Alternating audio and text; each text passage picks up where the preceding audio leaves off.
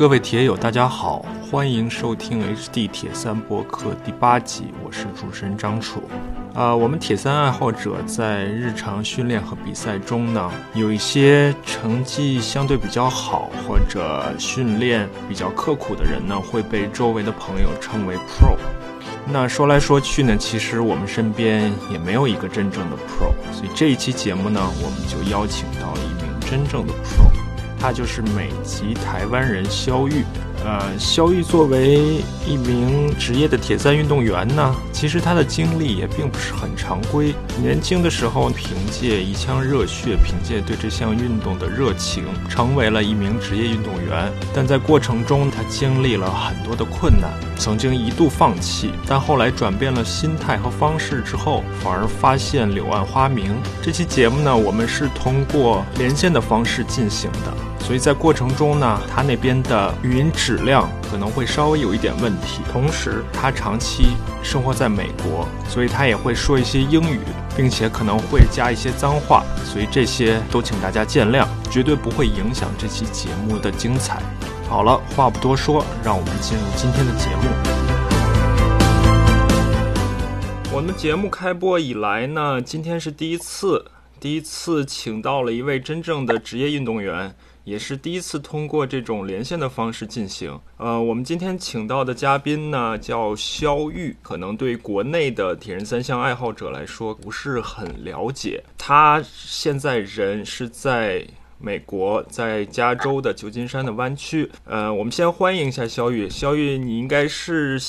那边的下午吧？下午好。呃，对，下午点半。对，今天的今天的训练都进行完了吗？呃，还剩还剩差不多三十到四十五分钟的轻松期啊。好啊，呃，因为大家可能不是很了解他，所以我就给大家念一下他在 Instagram 上面的自己写的自我介绍吧。这里面也有一些经历，我们后面节目中会会跟他详细的聊到。啊，肖玉，他他江湖江湖人称肖大侠。然后啊，大铁是最好成绩是八小时四十九，华人最速铁人，一位集肌肉与智慧于一身的男子。呃，台湾铁三铁三演员，我不知道为什么叫演员啊，一会儿可以给大家解释一下。然后极光老三，这个我也不太明白是什么意思。硅谷工程师，呃。二十六点二就是马拉松最好成绩是两小时二十六分零五秒，七十点三埃尔曼七十点三最好成绩是四四小时零二十三秒。因为肖玉是他是台湾人，他从小随父母一起移居到美国，所以他现在长期的生活和工作在美国。嗯，你先给我们解释一下为什么自己介绍里面写是铁职业铁三演员吧。呃，就是一个开玩笑，因为其实其实我不赚钱，基本上你如果是职业铁人呃运动员的话，应该要有些铁三的收入。那我基本上是花费比较多，是负负的收入，所以呃有时候就会开玩笑说这算是一个 internship，英文就会开玩笑说这是呃 really expensive internship，就是很很贵的一个。实习，我不知道 internship 中文叫什么，anyway 就实习，yeah，所以 yeah 实习，yeah，然后 yeah，所以只是开个玩笑，因为我我其实其实被他们那些比较厉害，从欧洲、美国还有澳洲选手被 yeah 都拉拉拉美，所以还还继续努力。没关系啊，你你是几岁随父母一起到的美国？嗯，啊，我是我其实。我其实最小的时候，我一出生就来美国两年，因为我爸念，所以我九零年出生的时候就来了美国两年。嗯，然后，呃，又我们又回了台湾八年八九年吧。然后二零一我十一岁的时候，呃，来美国，我们全家移民到美国。啊，二零零一年哈，所以从二零零一年开始就就基本上一直生活在美国哈。对。嗯，然后我们就从你最近的经历开始聊起吧。你从二零零一年开始生活在美国，但你最近两年也回过台湾，尤其是一九年年底，就就是在大概在一个多月，一你又回到过台湾，给我们讲讲这次回台湾的一些经历和感受吧。呃，这这次回台湾是因为我老爸呃，就年轻的时候，因为其实台湾环岛骑车环岛就是环呃岛所有一圈呃，可能一千一千两百公里吧。嗯嗯，他都没有办法实现。那 就他这几年就其实也一直很支持我的爱好，就是运动，whatever，读书。嗯啊、所以有时候我都很很大的罪恶感，所以就 anyway 就就帮他这次其实回台湾是帮他圆，那他他他就全部真的全部都骑完了，就是一一整圈一千一千两三百公里吧，所以他也是蛮了不起。他六十他然后刚好这次也是过他六十岁大寿，嗯，六十岁生日，所以也算是蛮特别。嗯，那其他的一些经历的话，就是其实其实我以前在台湾就生活在。呃，新竹、桃园、台北，大部分都是北边的一些城市，因为我家人都在那边，嗯所以我去过很多台湾都，呃，我以为台湾很小，其实蛮大的，然后蛮蛮多地方，蛮多不同的故，然后呃，当然吃的也很好吃的，所以呀，就发现台湾真的漂亮，很美丽，呀，嗯，所以就嗯以后希望还再回去，还有一些山没有爬，呃骑车的，所以就呀，还想再回去体验体验。爬一爬五岭之类的是吧？呃，我不知道具体是哪一个，但你可能比我清楚，大概是对对对。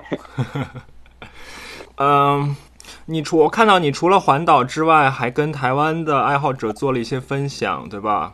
呃，对对，这次有办了一个呃，差不多一百二十多位的分呃朋友来呃参加一个分享会，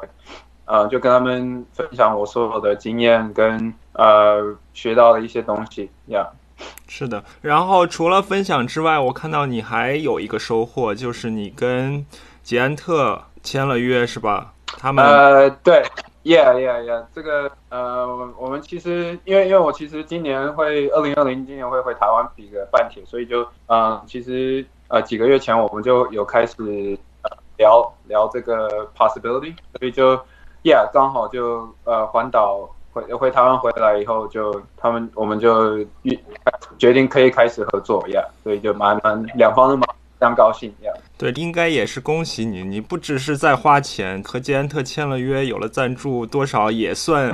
完成了一些职业运动员的一些应该做的事情。Yeah, yeah，我其实我其实知道，在我们这职职，我不管是职业铁人或职业演员里面，这个拿到拿到脚踏车赞助是一个非常非常非常的一件事，所以嗯，呃，所以呃，也是也是圆我其中一个梦啊，然后然后可以可以身为一个台湾人，可以可以对啊，骑台湾的单车，我觉得算是呃一一件非常特别的事，所以我对啊，对啊，对啊非常期待。对啊，捷安特其实在，据我了解，他们在亚太市场做的还很不错，他们也赞助了很多澳澳洲的运动职业运动员，包括你应该也看到了，他们今就是可能跟你时间差不多，他们也赞助了最新的七十点三的世锦赛的冠军挪威人 Gustav Eden，对吧？对对对，要要，对你现在应该可以、可以说是和 Eden 是是队友了。也可以啊，也 可以这么说呀。我呀，他还拿到一个，他们还送了我一个铁人公台湾铁人公司还送我一个那个，就是那个庙，就这个这个有他签名的那个一个帽子，啊所以还对，这个帽子对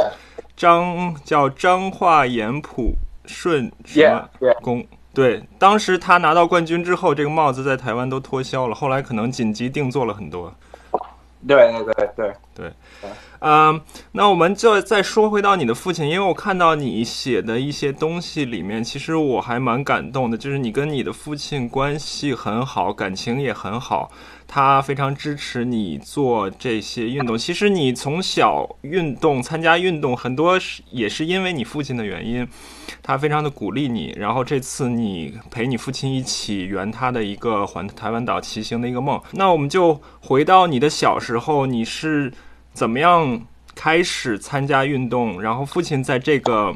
过程中扮演了什么样的一个角色，发挥了什么样的一个作用呢？嗯、y e a h 我我爸我爸爸其实很很喜欢运动，他就跟就我我们那个时代吧，就是运动其实不不算是太普遍了，就是在台湾的环境，就是有一点好像你运动，人家就觉得你有点不一样，对啊，就是为什么不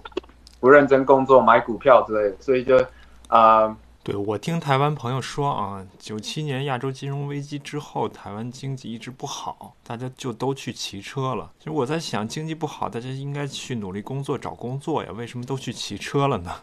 我爸还是有认真工作，他就是他他周末的时候喜欢骑车啊，喜欢打羽毛球，喜欢嗯，他也是因为我学了游泳，嗯，所以他他他的运动细胞一直都很好，所以他从小都会带我出去骑车，嗯，我就记得印象最深刻，他自己有一个。二十四二十四档，那时候还是后面还八档，前面三档嘛。嗯，所以二十四档呃一部呃算是登山车啦。那可是呃在公路上，然后它呃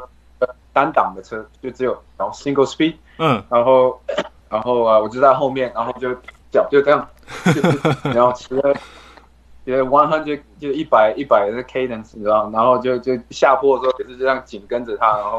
我就记得那话，然后。呀，我就很我从小就很喜欢骑车啦，然后就常常会跟他去骑啊。我们可能骑最远可能就四十公里之类，骑到一个呃，我们清叫是台湾的清华大学，嗯，呃，吃一个早餐，吃个蛋饼，然后骑这样，嗯，然后有时候也会骑到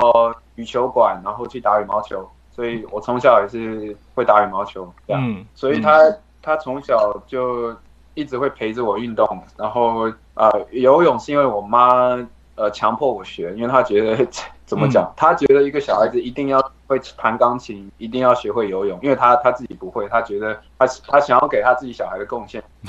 然后我爸，我爸会，我爸就会陪着我，就是如果说，因为他有分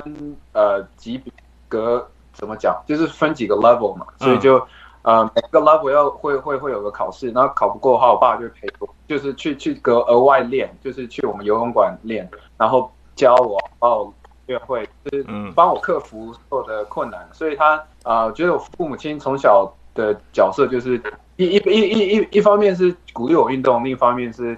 呃教我怎么呃克服困难，克各种各样的，就是就是说有可能很多小孩到就是说哎他这个过不去，然后他他小孩子就耍脾气，我不要学了，然后就不学了。就是我旁边的很多朋友都这样，就是。可能刚开始都一起，然后到最后只剩我一个人这样。嗯嗯，玩铁三也一样，现在只剩我一个人。你是不是还有一个妹妹呀？我有个小我八岁的妹妹。她有参加什么运动吗？现在？她她最她现在她上大学后没有，可是她高呃高中呃中学都有跑步，她蛮蛮蛮会跑。嗯嗯，所以我给我的感觉就是你的。父母就像很多的东亚，或者说像很多华人家庭一样，都非常重视教育。呃，后面我们也会讲到肖玉，他我猜啊，学习成绩应该也很好，然后又会乐器。除了这些，我们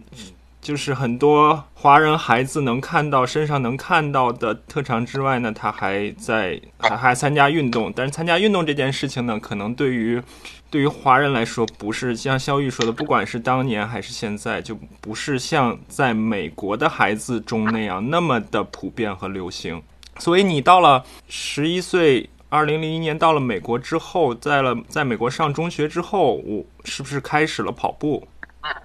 呃，对，Yeah，呃，就就是因为那时候我不会不会说英文，然后嗯，然后我们刚好碰到体育老师，又有一点怎么讲呢？我是觉得他有一点种族歧视啊，因为他已经，呃，所以他他其他的老师，其他的呃教呃体育老师都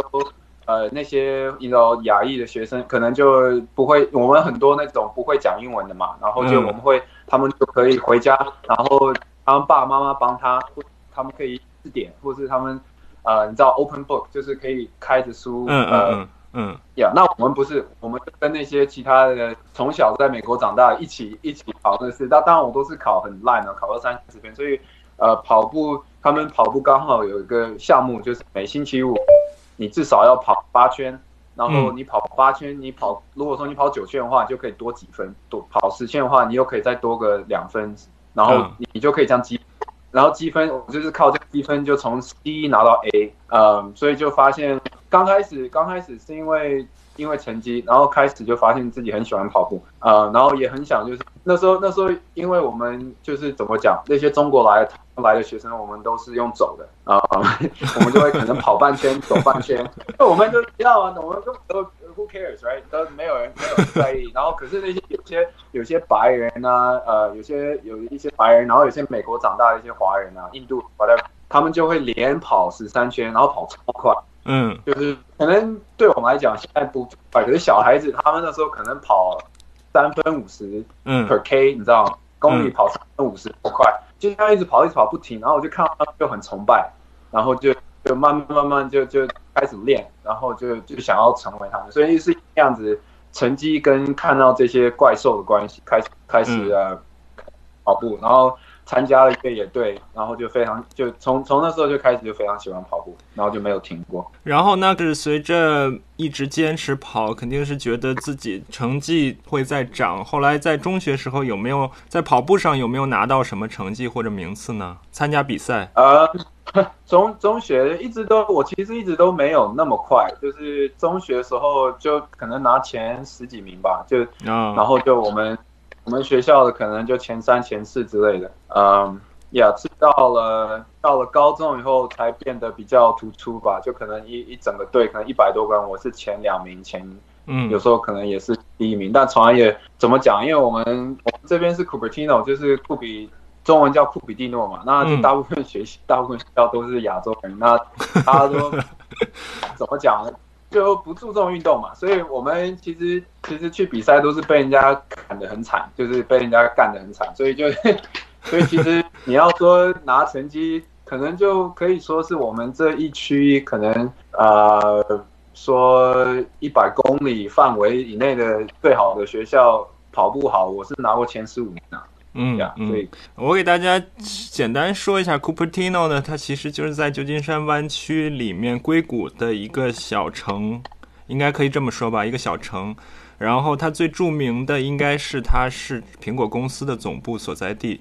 对对对，嗯，所以上了大学之后，你才开始的就是铁三运动。你是什么原因让你开始加入了游泳和骑车呢？呃，我其实呃，高中玩高中玩到后面两年，都其实因为跑步跑久了还是会会烦，然后也是会有上上下下有拜有嗯嗯，所以有时候试着别的，然后就我们刚好那一队的一些男生朋友就很好朋友都会骑车啊，所以我们有时候会骑就骑很远，然后 anyway，所以就。我那时候上大学的时候就想要，一个想要，一个是先是呃，就 cycling team，就是单骑单车的，纯粹是骑单车。然后另外一个就是骑啊，不是呃，就是玩山地铁。然后两个呃 club 俱乐部都去，不是不是俱乐部，sorry，嗯，社团都去去试了。然后就就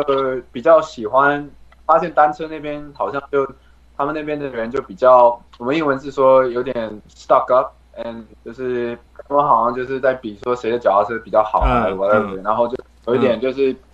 呀，就不喜欢他们那边的气氛，然后就比较喜欢铁三气氛。铁三很搞笑，就是很多人他们脚踏车都三十三十岁，就是就超老，然后他们还是好干，你知道吗？嗯，然后他们他们根本都 don't give it don't give a shit，然后就就是他们就他们就是你要猛干，你知道吗？就就很喜欢那边就比较纯，比较。我们说 grassroot organic 就觉得很很很纯很 yeah，所以就喜欢就比较喜欢那一派人，所以就因为那样子选了铁三，然后也也是觉得铁三是我成为职业运动员最好机会的一个运动。所以你在刚刚加入大学的时候就有这种念头吗？成为一名铁职业的运动员？Yeah，那时候一直有啊，好啊，不知道。好啊，呃，肖玉在本科的时候上的是 UCLA，然后后来研究生他去的是 Stanford，都是很好的学校，所以就是我刚才说的，好像就是我们所谓的这种别人家的孩子，各方面都很优秀，同时他还呃参参 参加运动，啊。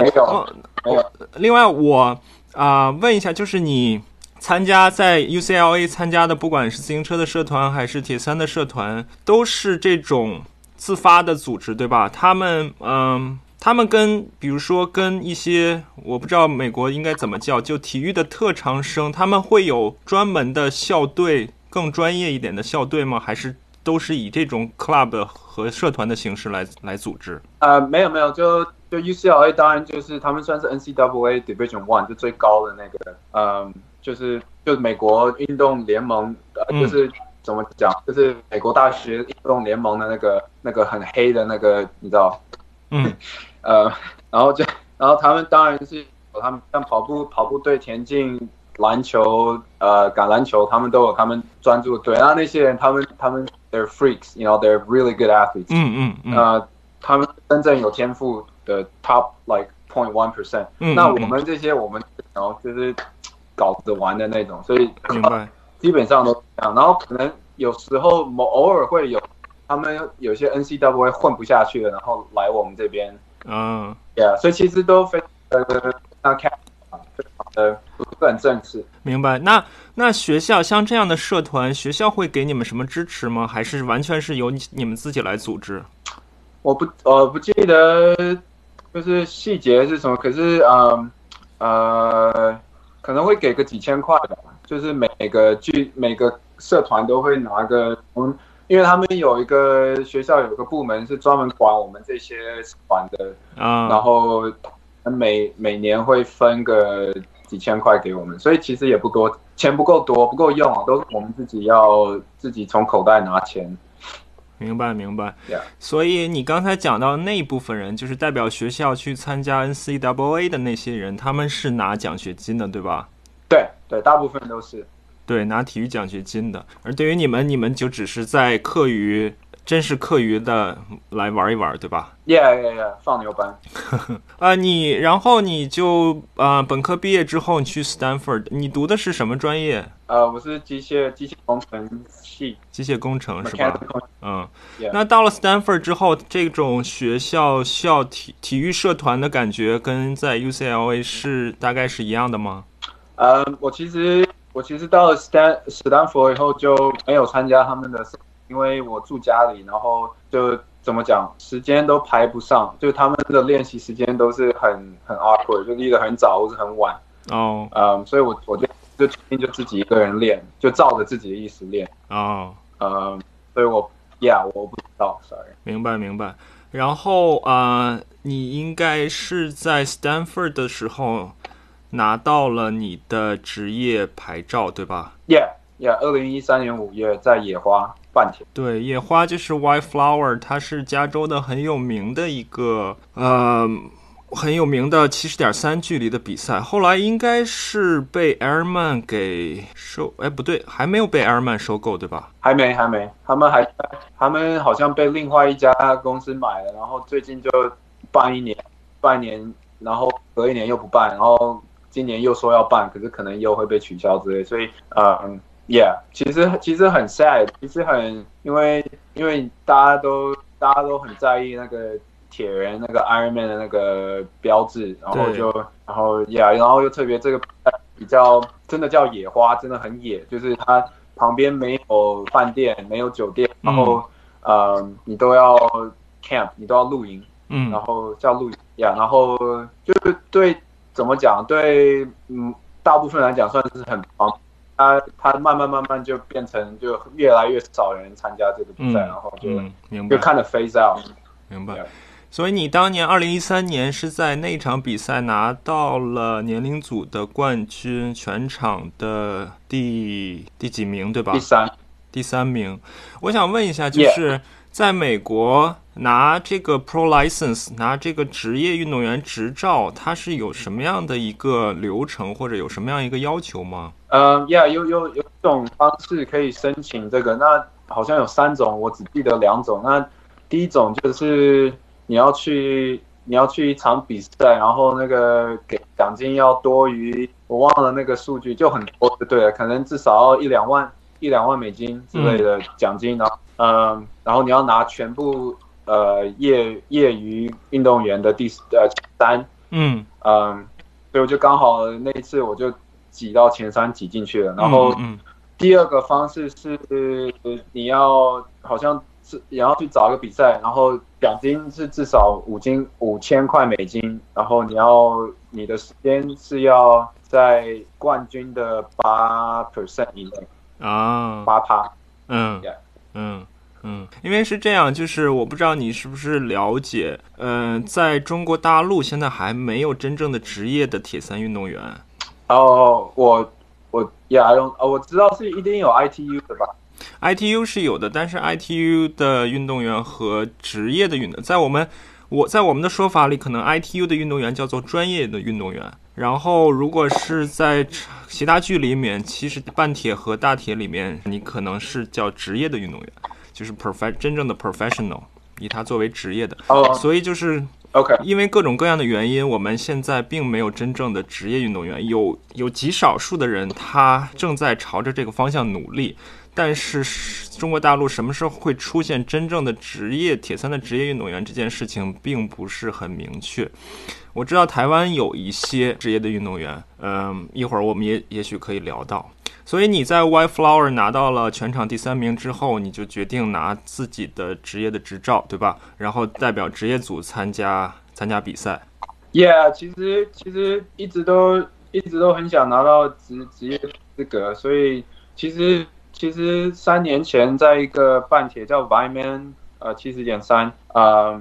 我那是我第一个半铁，然后我那时候我那次比完后就觉得说自己到职业资格，然后那那一次我爸也有去，那我那时候我就跟我爸说，我觉得我可以到职业资格，然后他看着我就是说你是不是你是白痴还是你是疯了？怎么可能？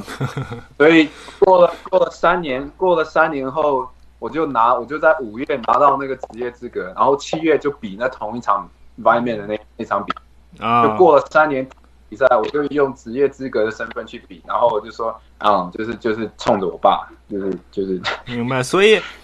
所以你决定拿职业资格，有多少是因为自己真 真的从自己出发想去拿，有多少是为了证明给你爸或者是别人去看呢？嗯，我我也不清楚哎，一半一半吧。我觉得证明别人是错的，其实蛮好玩的，就是就是 I don't know, it feels good, you know, like 就是、就是他们很多人就可能三年前他们会一直笑你，啊那不可能，那不可能，不可能，都过了五年以后全部都干到了，然后他们也你就就没话讲，然后也不跟我说话，就嗯就很爽，所以可可是也不能这样说啦，就是当然我是也是很有热情，一直看着一些其然后就是然后那时候那时候最红的 Christmas，嗯。呃 Andreas Reller 呃嗯。就他的那些运动员啊、呃我也是，you know 就是很热血，就是很想要 become one become them，you know 明白。那嗯，就是那几年吧，二零一三年到二零一六年，你后来又从 Stanford 毕业了，你就真正的开始像一个像一个职业运动员一样去生活，然后去参加比赛。在那几年，你有没有考虑到作为一个职业员的现实？我们刚才说了很多热血的东西，说了梦想的东西，你有没有考虑到现实的一面？就是我作为一个职业运动员，我怎么样？把铁三作为一个职业，然后把它进行下去，你这个这方面有没有考虑呢？呃，没有，其实没有想那么多。那时候就其实也 也怎么讲，就是嗯，我相信很多，我相信很多玩铁三都有这嗯，就是有这种疑问，就觉得我可能现在 全全心全力去做这件事，我我可以做多好。嗯，那我那时候就想说，反正我我刚毕业，然后我也我其实也不想，我其实也不想去工作，因为啊、嗯那时候那时候有点想逃避现实，因为其实、其实那两年在在斯坦福其实是也蛮混的，所以就嗯。然后那些那边斯坦福里面的人，就是每个人都想要改变世界，你知道，就是对。就，想要就想要做想要发明下一个 iPhone，嗯。然后你好像好像你好像你没有什么想法，不想发明什么东西，你就是一个废物那种感觉。所以我其实很，我其实很怕，我其实很怕进入那种你知道，就是嗯。工程师的那个世界，因为嗯说呀，那时候也被 interview 几次，然后就就有点被吓到，所以其实也是有点逃避现实。那另外一方面就是想，真的很想很好奇自己全心全力去做这件事，到底到底可以做到什么？结果，呃，我觉得就呀，所以我回答你问题，其实根本都没有想，只是纯粹只是想要看自己可以走。明白。嗯、那你觉得我们回过头来看，因为你之前也在不同的地方提到过，其实那几年到一六年左右，那几年的作为一个运动员的进展和过程并不是很顺利。虽然练得很辛苦，也参加比赛，却好像一直没有办法取得突破。同时呢，也没什么收入，开支却不小，各方面都很困难，甚至可以说并不是特别的开心。回过头来看，怎么样去总结呢？嗯，我觉得自己就很蠢嘛，就就是怎么讲，就是年轻人都要做一些很荒唐的事，所以我觉得我我我年轻的时候。干的那件很荒唐的事啊，是 那呃怎么说呃，我觉得是有好有坏啊，因为我觉得我回回过头来看，我是希望那时候自己可以去找份工作，其实我觉得会进步的会比较快。嗯，那呃其实没有工作的好处是，我现在就知道说，其实要工作我不会变更厉害，就差不多就是就是那样差。差也差不到哪，就是说你你多睡几睡睡，你多睡几个午觉也不你也不会好到哪里去，你知道？所以就嗯，所以就至少我知道。那那另外另外，我觉得是我在那两年学到的，就是其实其实生活是要还是要有平衡，就是你嗯怎么说？除非是除非你是一个天才，然后你你每次去比赛就是拿第一名，那当然我。我就会继续比下去。可是，呃，老实说，你在两步的那个，我还是有进步，进步很多。就从可能四小时十五进步到小零二零三，嗯嗯，所以就还是进步很多。可是你你算那个 percentage，两年之内你要突然就跟世界级的一样厉害，其实是不可能。嗯，所以呀，我我就是都来看，还就是觉得，因为因为那时候，如果你你生活只有一件事，就是就是运动，呃，你。然后你你你整天在想的就是运动，你整天在想，嗯，对。然后你去你去训练的时候，你一直在想你你那天会会游多快，骑多快，跑多快。嗯。所以其实到最后，你根本都是好像好像每一个训练，每一个每一个 training session 都是像在考试，你知道？就嗯。好像有人在看你，好，有人在一直在就说哦，你这次可以，你今天可以变多好，你你明天可以变多好，所以压力就变得很大。然后就然后你然后很就是不顺利的话，你就觉得你自己不是个东西，因为因为你没有其他任何东西可以可以 hold on to。Yeah，所以你呃你刚才说的这些呢，我觉得呃让我想到两点，一个就是说你那时候其实也是有教练的，所以从训练本身来说，你可能不一定说我真的 over train 了，对吧？呃，我我是有教练，有教练，可是你自己 overtrain 还是没有用，所以，呃，然后你自己也不诚实的面对一些事情，像有些有时候时候你怎么讲，就那时候的心态就是完成，就怎么讲，就是完成课表比有最好最高效率的训练更重要，嗯，就是有点像说我要把功课写完，嗯，可是我什么都没学到。明白。的，Yeah，所以就是说，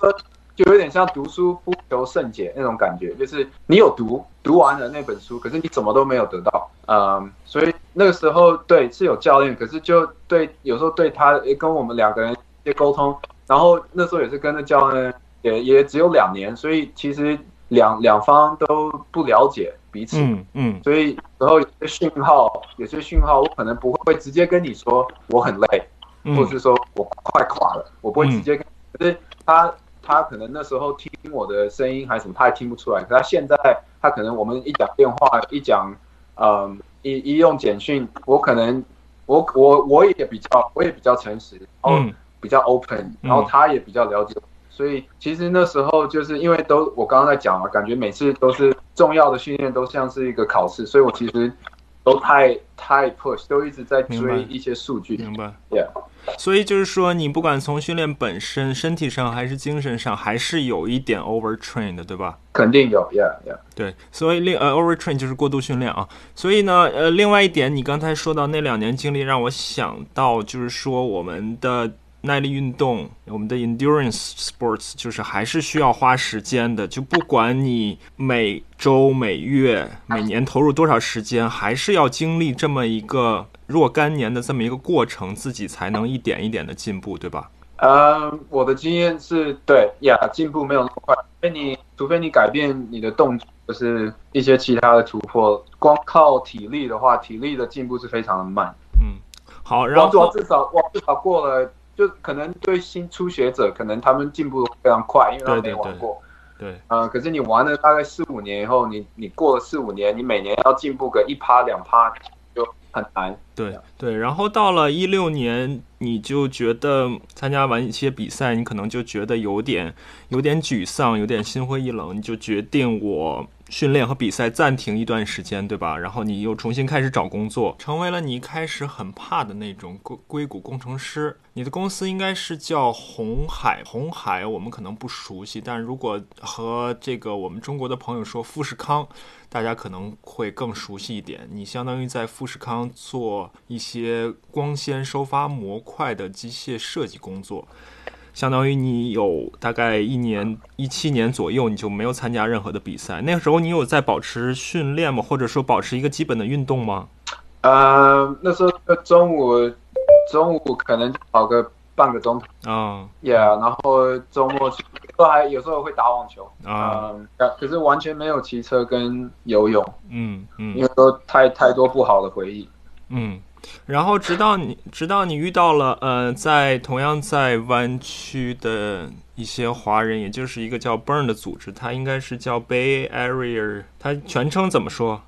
我其实没有人知道。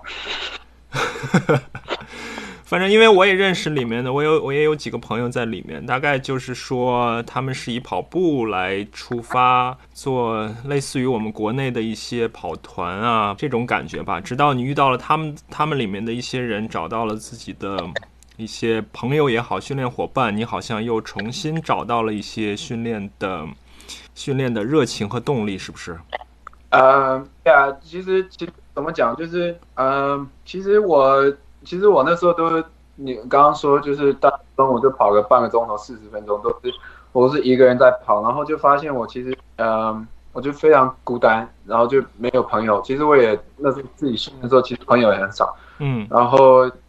那时候就是在步道，就是跑步步道上面就碰到两个华人，嗯，呃，海川跟晴雨，就是然后就然后就想跟他们，就想说，他看他们跑的蛮快的，去跟他们搭讪。看他都会约约这样，只是纯粹就是想找朋友，嗯，然后就刚好他们就就碰到，他们就把我拉进一个微信群，然后就有人就 Google Google 我的我的名字，然后就就然后就就找到我所有其他以前那两年流浪干的干的蠢事，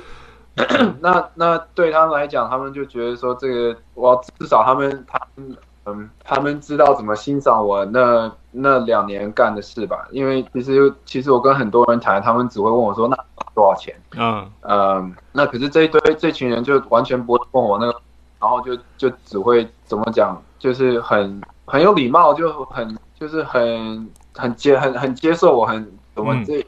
就有点崇拜的那种，就是他们因为他们没有碰过。一个华人这么认真的做这个运动，嗯嗯，就都没有个华人那么蠢，所以，所以我，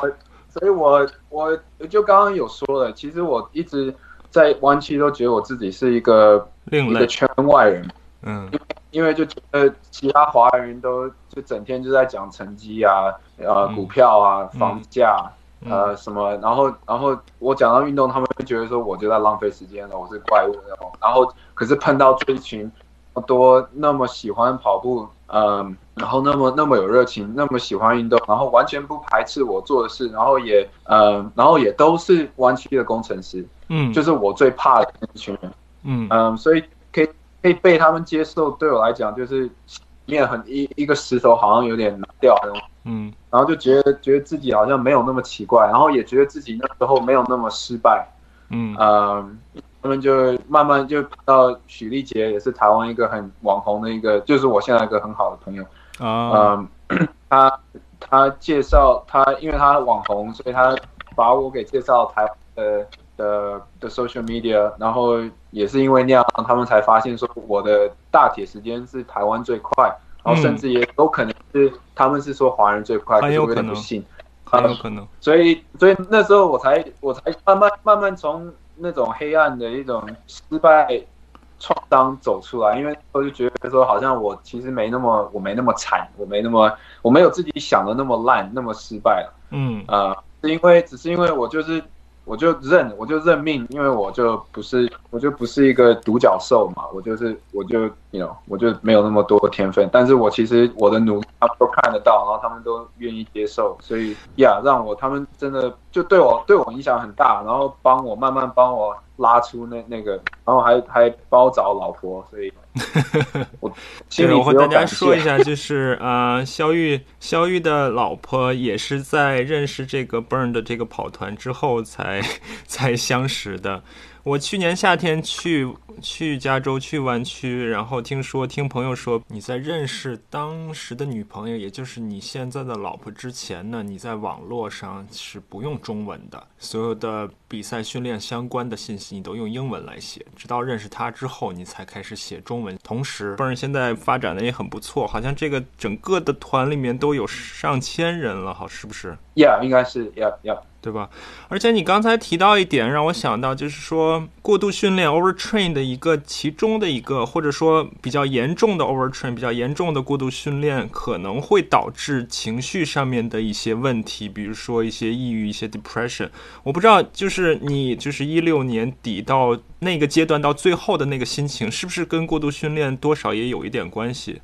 呃、y e a h 当然当然是嘛，因为你就做一件事情做到最后都已经都没有快乐，所以你你不可能不犹不忧郁，然后你也没有任何很大的突破让你觉得你自己有成功成功呃有成就感，所以呃当然当然情绪你 overtrain 的时候你情绪就当然会比较糟，然后也会很难睡，我觉得那是最最惨的一个，就是那是一个恶性恶性循环。是因为你你你情绪不好，然后你不开心，你晚上也睡不好，所以你恢复也不好，所以你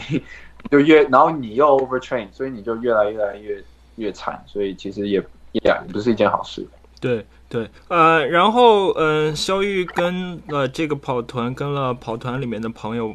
重新开始运动之后呢，他主要就是我理解啊，主要就是开始跑步。所以他在一八年的时候，我关注肖玉也是因为呃微信里面的一篇文章，他在一八年的时候第一次跑单独跑马拉松。他就跑到了两小时二十六，然后很多人就就说肖玉的首马就跑到两小时二十六，给大家感觉是一个非常惊人的成绩。但是其实看看你之前的那些运动的经历和背景和积累，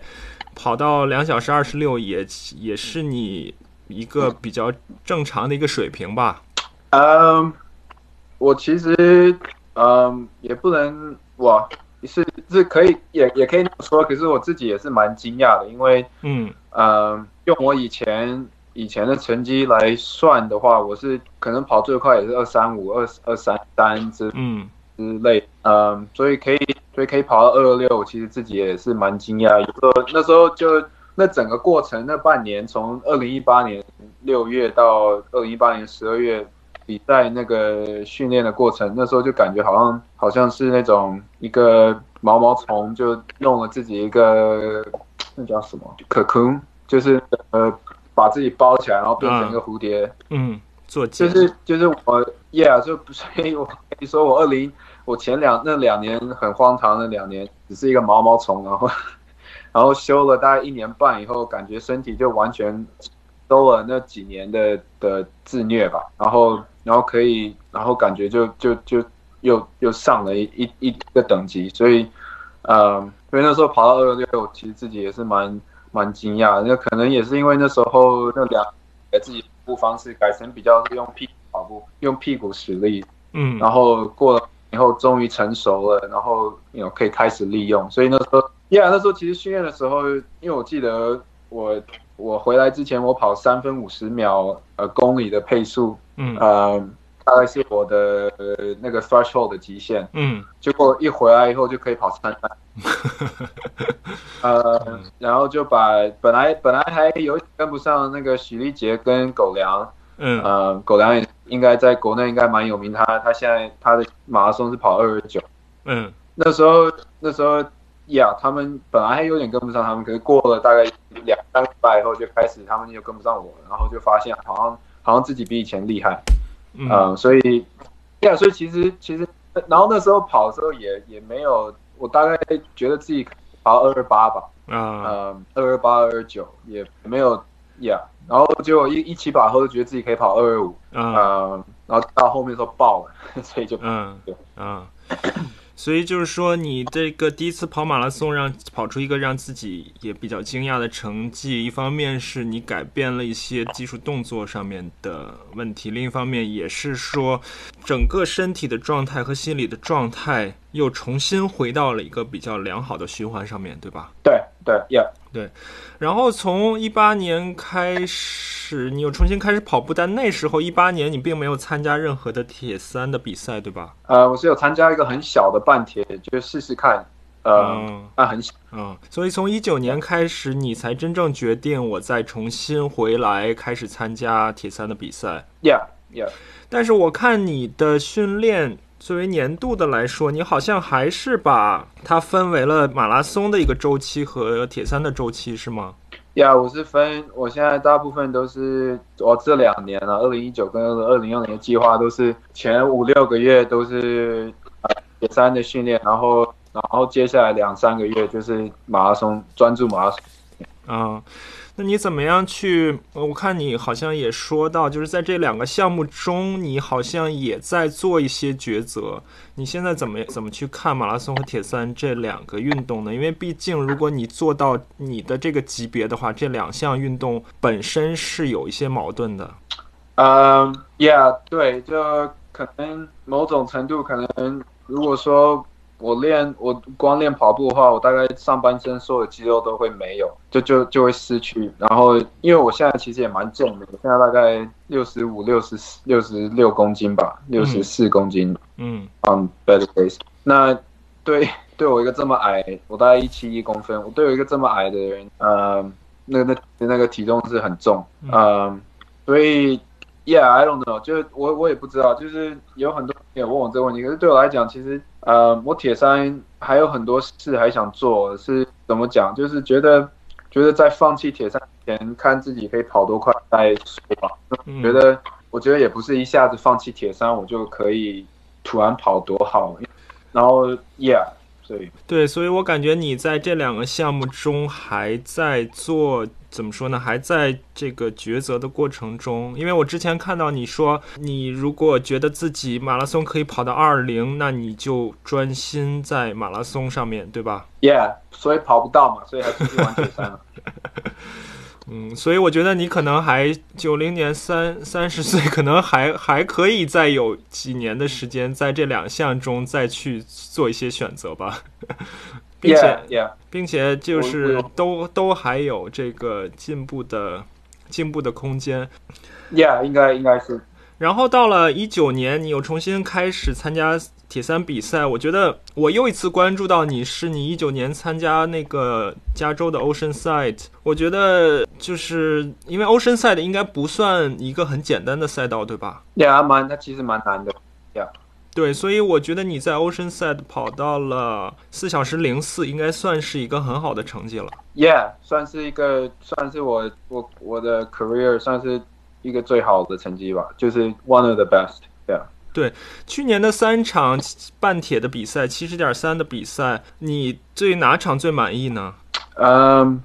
或者你简单给我们回，或者你简单给我们回顾一下三场的一些经历吧，因为毕竟还有除了美国的两场，一场在加州的 Oceanside，一场在嗯犹他的 St. George。呃，还你还第一次到了欧洲去参加了七十点三的欧锦赛，七十点三的欧锦赛整体的水平应该更高一点，对吧？Yeah，所以呃，欧锦赛我对欧锦赛跟 St. George 都很满意，就是怎么讲，欧锦赛其实游泳跟跑步都已经，呃，可是骑车就有点少了那么一点。嗯可是回回回想，其实欧勋赛其实算是呀，欧勋赛应该算最满意。那 St. George 的话，我骑车是骑的非常好，然后那个赛道上上下下上坡很多，嗯都很适合我。嗯欧锦赛其实欧锦赛其实有两个原因，是因为我一直都很想要去欧洲，嗯也不是玩，就是去欧洲比赛。嗯然后欧洲，然后那赛道又是很平，嗯 所以那时候就想利用那个比赛来破四，结果没，就其实他妈的其实没破。然后就 sorry，然 后就因为因为因为那个因为那个赛道其实很不适合我，那那个赛道太平，然后转转转弯很多，嗯，Yeah，就就是没有准。我其实我的 training 就我的训练就没有，就是就是 it's different。在欧洲，在欧洲的比赛就是不一样，就是不是美国的，没不是我习惯美国，嗯，所以比到最后可以有有一个又创佳绩，可是就然后就差了那么一点，差了那二三秒。对啊，最忙应该还是欧锦赛。嗯，所以说在丹麦的这场欧锦赛，虽然它很平，但是因为转弯多，它也不算一个特别快速的赛道，是吧？呃，可以这么说啦。然后它又不适合，嗯，因为比较比较平的赛道比较适合大大只一点的，对，大只一点的运。对，呃，呀，因为他们的功叫什么功率功率会比较高吧？对对对。呃，呀，所以然后再加上转弯。转弯的话，因为我没有，我那时候还，我那时候还是机械换挡，还没有电动换挡，嗯，所以转弯那个换挡很重要嘛，所以就怎么说，感觉我有点在找借口，可是就对了，anyway，就是我就是没有骑好，所以就嗯嗯。比较难，还是很难骑的，还是很。challenge。那我还有一个问题啊，因为你现在其实已经开始 full time job，就是你在全职的做自己的这一份工程师的工作。呃，你之前跟我说，你大概每周会有四四十个小时在自己的本职工作上面，同时你再花二十多个小时去训练。那在这种情况下，你为什么还要在职业组呢？咱们开始之前我还真查了一下，就在欧锦赛里面，你是四小时零二十三秒嘛，你是职业组的第十第十几名。对吧？嗯哼嗯哼。然后我查了一下，你如果把你的成绩放在业余组，你应该是业余组全场的第六名。所以反过来也说明欧洲的水平真的很高啊！业余组的第六名，然后你应该是你们年龄组的第二名。我我想问的就是说，你在现在的这种时间安排下，你为什么还想做在职业组参加比赛呢？因为我觉得去比比年龄组、比业余组，然后每次拿。I don't know，就是那就没有什么意思嘛，就觉得我